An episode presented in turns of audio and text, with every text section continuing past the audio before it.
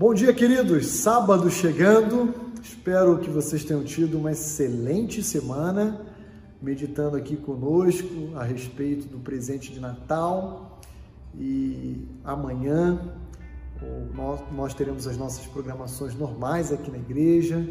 Teremos tanto pela manhã a escola bíblica dominical, quanto à noite o nosso culto já natalino, com tema e, e, e todo, a, todo o direcionamento ah, voltado para esse assunto, né? Porque no início da próxima semana nós já temos aí o Natal. Meu desejo é que vocês estejam, assim como eu, crescendo, se maravilhando, agradecendo a Deus por uma data tão especial na nossa vida. Eu gosto de, eu gosto de pensar que o Natal e a Páscoa são as melhores datas para o cristão. Ah, não tem nada a ver com ao valor comercial, mas tem a ver com o sentido espiritual que a Bíblia nos oferece a respeito dessas duas datas no ano. Né? Hoje eu gostaria de meditar com vocês no livro do profeta Isaías mais uma vez, mas dessa vez não será o capítulo 9, será o capítulo 7, verso 14. Quando então o profeta diz: Portanto, o Senhor mesmo vos dará um sinal. Eis que a Virgem conceberá e dará à luz um filho, e lhe chamará Emanuel. Ah, você já parou para pensar como o nascimento de Cristo é surpreendente em todos os sentidos?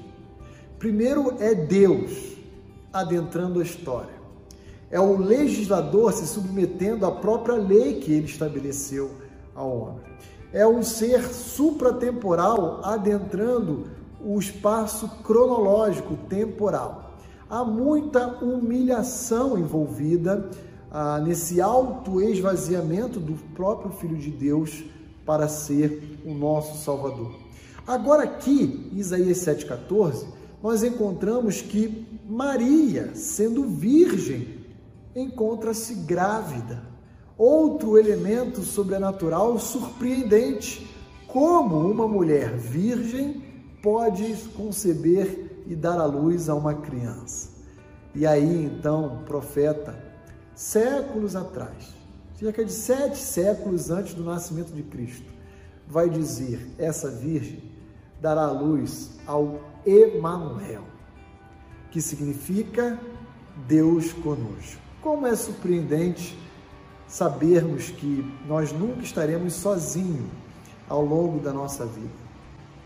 Em momentos de angústia, aflição, dor, perda, sempre teremos ao nosso lado, conosco, o nosso bendito Salvador.